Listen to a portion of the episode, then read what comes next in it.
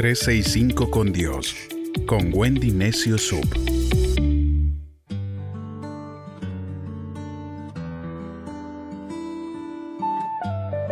...11 de agosto... ...vitamina J de justicia... ...el libro de Romanos capítulo 12 verso 19... ...nos dice...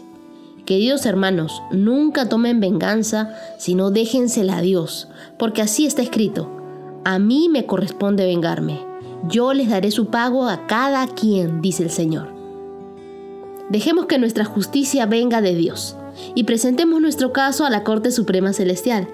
Qué mejor que tu Padre Dios, que es un juez justo, y Jesús, nuestro abogado defensor, junto con el Espíritu Santo, quien intercede por nosotros que sean ellos quienes nos defiendan. Permite que Dios arregle las cosas a tu favor. No pagues mal por mal. Cuando tienes una promesa, no miras tus circunstancias, sino que miras a Dios, porque de Él es tu justicia y Él siempre llega en el momento exacto. La Biblia nos dice en Malaquías 4:2, pero para ustedes que respetan mi fama, se levantará el sol de justicia, trayendo en sus rayos salvación. Entonces serán libres y saltarán con gozo. Parte de la justicia de Dios es la libertad que viene cuando sientes que se te hizo justicia. La Biblia dice que Dios es nuestro sol de justicia. Nosotros no sabemos si este sol saldrá, pero sí te puedo asegurar de que habrá un día brillante para ti, que Dios te hará justicia.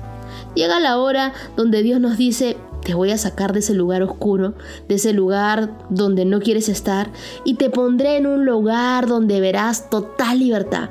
Te pondré en un lugar donde no tendrás que seguir luchando y seguir remando. Te pondré en un lugar de libertad.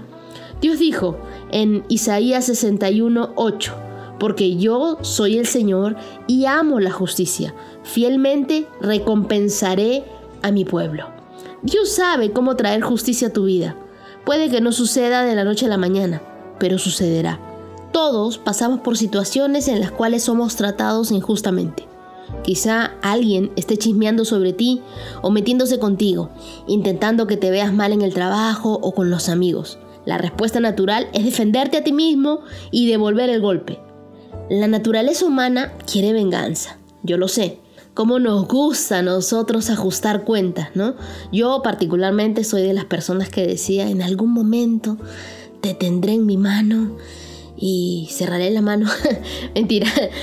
Y después de mucho tiempo, Dios me enseñó, mía es la venganza y la retribución, porque a su tiempo su pie resbalará, que es lo que dice Deuteronomio 32, 35.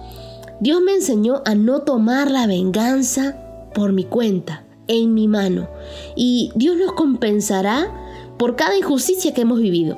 Si yo tomo la venganza por mi cuenta, es decir, en mis propias manos, Dios se retirará y dirá, bueno, adelante, no necesitas mi ayuda. Pero si aprendemos a controlarnos y a controlar nuestras emociones, permitimos que Dios sea nuestro vengador. Debemos dejar ir la ofensa, soltar el enojo, no amargarnos.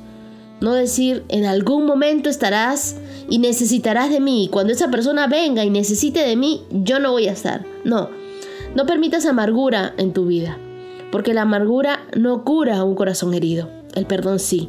Llénate de la paz de Dios, cambia tus medidas, ya que no sea ojo por ojo ni diente por diente y la ley del talión, ¿no?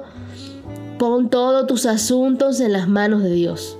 ¿Van a hablar? Sí, pero son fan confundidos. no te pongas a su nivel. Y si crees que hay personas que hablan a tus espaldas, eso significa que tú vas delante. Que nada te detenga. Confía en la justicia del cielo. Ese sol de justicia lo veremos salir tarde o temprano. Tomando esta vitamina vivirás en paz, podrás dormir placenteramente, las batallas no las pelearás en tus fuerzas, sino que sabrás que Dios es tu vengador. Él quiere ser tu héroe. Él quiere ser el héroe de tu historia. Que tú sepas que Dios es justicia. Tiene la justicia y hace justicia por nosotros.